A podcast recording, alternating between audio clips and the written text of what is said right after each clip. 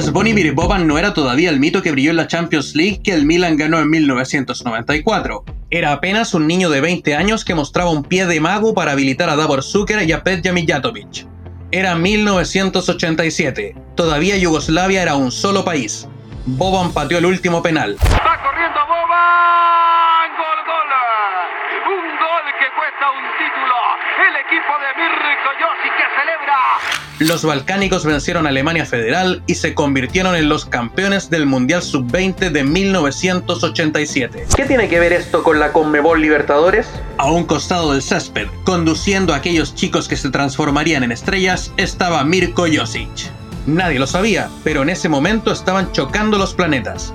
Su manera tan particular de dirigir cautivó a los dirigentes chilenos y lo contrataron para que encabezara el programa Ruta al Éxito para hallar a los mejores talentos del país. Funcionó bien y el croata decidió regresar a Chile. Al mando del cacique estaba Arturo Salá, excelso director técnico y jugador.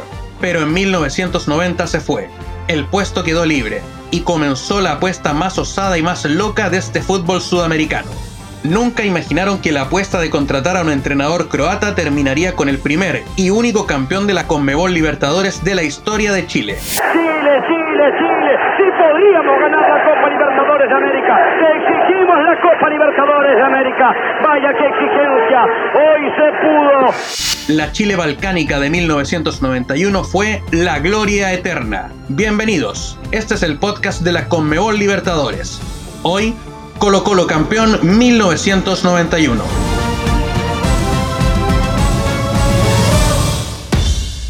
Pocos campeones han tenido una relación de amor tan grande con su estadio. El Monumental de Santiago había sido refaccionado en 1989. Con la venta del mítico delantero Hugo Rubio al Boloña de Italia, había aparecido el dinero para modernizar una hermosa obra arquitectónica que se volvió un fuerte imbatible. Colo Colo, en aquella Conmebol Libertadores, venció en todos sus partidos de local. Para esa época se clasificaban dos equipos por país afiliado a la Conmebol. A la fase de grupo iban los dos del mismo país y se mezclaban con otra nación. De Chile habían arribado Colo Colo y Deportes Concepción. Les tocó compartir grupo con los ecuatorianos Liga de Quito y Barcelona de Guayaquil. El cacique era un equipo de jerarquía. Venía de ser campeón del torneo chileno. Entre febrero y abril mostró muchísima seriedad para pisar fuerte. Ganó el grupo con tres triunfos y tres empates. La regla de la media inglesa de ganar en casa y empatar de visitantes se le dio a la perfección. Afuera siempre se trajo un punto. Incluso cerró el grupo con un empate en la altura de Quito.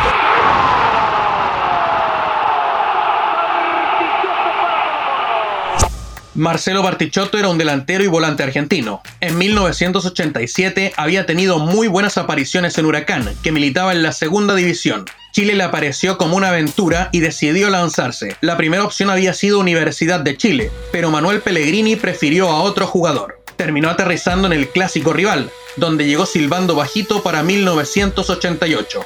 De ser una pieza más, maduró hasta ser fundamental en el esquema de Josic. Todo buen equipo necesita un volante que haga goles. Dos gritos suyos fueron fundamentales para el comienzo. Así recuerda Marcelo el comienzo de su relación con Mirko. Cuando llegó Mirko, yo no me olvido más que tuvimos una discusión, inclusive se hizo pública, que a mí no me gustaba y que esto. Él me dijo, no, yo si lo pongo por la derecha, usted tiene que jugar por la derecha. Entonces como que me lo, dijo al, al día que llegó, porque me dijo, usted acá no va a jugar como quiere usted, acá va a jugar como quiero yo. Una verdad universal de la pelota es que los equipos juegan según el comportamiento de su volante central. A Jaime Pizarro le sobraban cabeza, piernas, pie y corazón. Para 1991 ya había ganado 8 títulos con Colo Colo y había disputado 2 Copa América con la selección. Su garganta de liderazgo y la cinta de capitán le daban la autorización a mandar en la cancha. Su fuerza fue indispensable para un cruce durísimo contra Universitario de visitante en Lima. Colo Colo mostraba su solidez para no caer fuera de casa. Sacaba un 0 a 0 que abría paso a mostrar la mejor de las fortalezas. 24 de abril de 1991. Ruge el Monumental. Estamos en el minuto 75. Andrés González, de Universitario, acaba de empatar el encuentro en 1 a 1. Un verdadero balde de agua fría para las pretensiones de Colo Colo. Los penales son una fortuna. Faltando 15 es una situación que puede inmovilizar. Pero va Colo Colo, con el corazón y con la garra. Y Rubén Espinosa, una vez más, se encarga de mostrar las intenciones de los chilenos. Tras haber marcado el primer grito del partido, Espinosa, ex Universidad Católica, se hace cargo de patear un penal sancionado en el minuto 83 y de regalarle la alegría surgiente y el pasaje a los cuartos de final.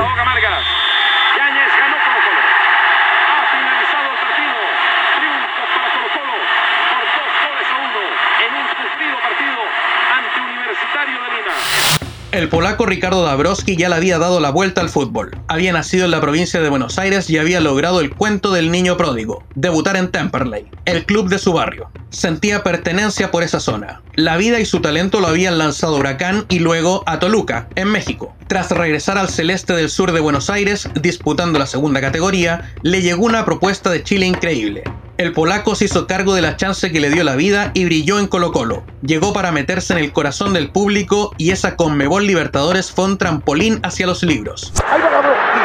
Dabrowski. Ricardo Mariano Dabrowski. Fue el goleador del equipo, con seis gritos, la misma cantidad que Gabriel Batistuta, de Boca. En la ida de los cuartos de final su clase fue determinante. Delante estaba Nacional de Montevideo, profesional en esto de disputar la Conmebol Libertadores. Hay que admitir que fue soñado. 4 a 0 de local, con el polaco metiendo dos goles, uno de ellos de media chilena.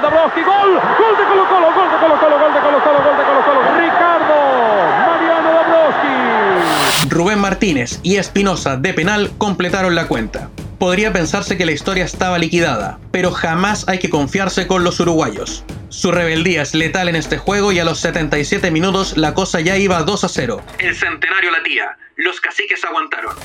A semifinales, sacando a un gigante, colgándose un poco de chapa de candidato. Al equipo le costaba imponerse de visitante, aunque a veces eso no es indispensable en la Comebol Libertadores. La semifinal arrancó complicadísima por el tamaño del rival. El Boca del maestro Tavares tenía una delantera que golpeaba fuerte. La Torre, Batistuta y Graciani. Josic acomodó las piezas para cuidarse. Defendiéndose, regresó a Chile con un 0-1. Una derrota esperanzadora. De locales se hacían fuertes. El Pato Yáñez recuerda la satisfacción del grupo después de aquel resultado conseguido en la bombonera. Termina ese compromiso, nosotros saliendo rápidamente nos abrazábamos, es decir, Garrido, Mendoza, todos abrazos. No me olvidar nunca que habían dos periodistas, dos puestos de cancha argentinos. Y, decía, y esto está loco.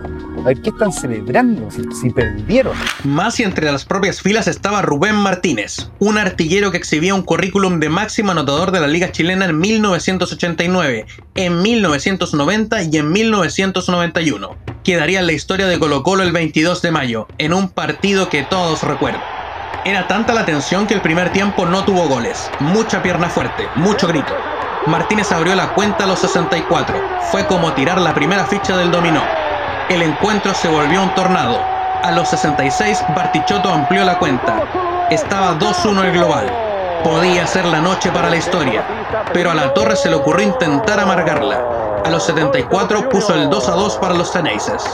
Tensión, corazones explotados y Martínez que decidió quedarse para siempre en el recuerdo. ¡Qué buena jugada! Martínez, Martínez,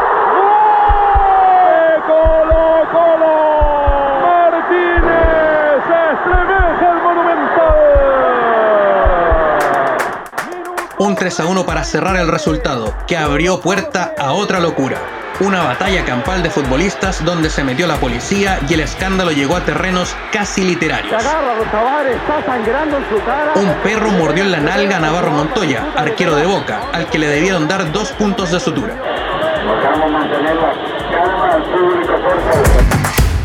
La final era un podio donde estaban los mejores. Olimpia, el último campeón, quería defender su cinturón se había sacado de encima en las semifinales a Atlético Nacional, ganador de la Conmebol Libertadores en 1989. Nunca un equipo chileno había obtenido este trofeo. La tensión era grande.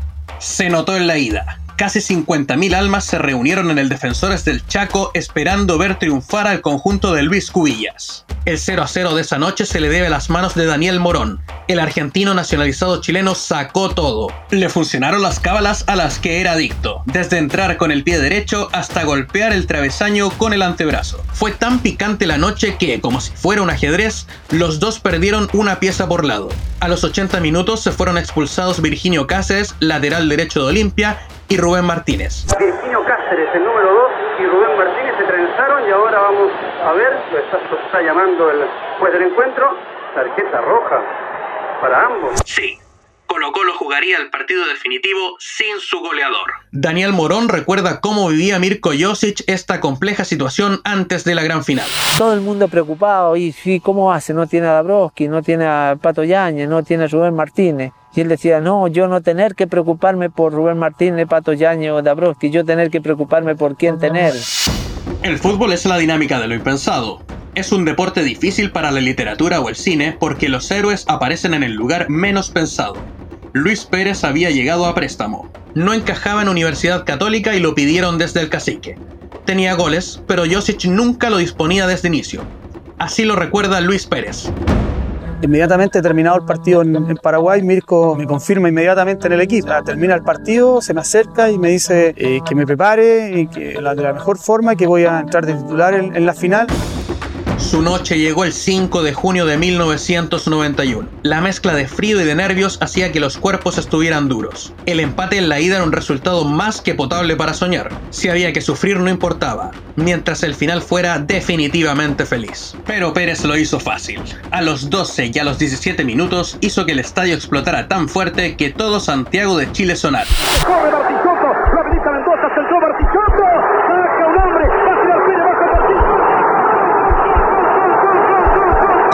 Con un 2-0 apenas el encuentro amanecía. Sobre el final, Leonel Herrera, que había reemplazado a Gabriel Mendoza, metió el 3-0. Definitivo. Y para siempre. De un croata a un polaco. De la mordida de un perro a un héroe inesperado. Colo Colo campeón de la Conmebol Libertadores. Desde ese día en adelante, los caciques son los únicos en Chile que pueden mostrar en sus vitrinas la gloria eterna. En la mano del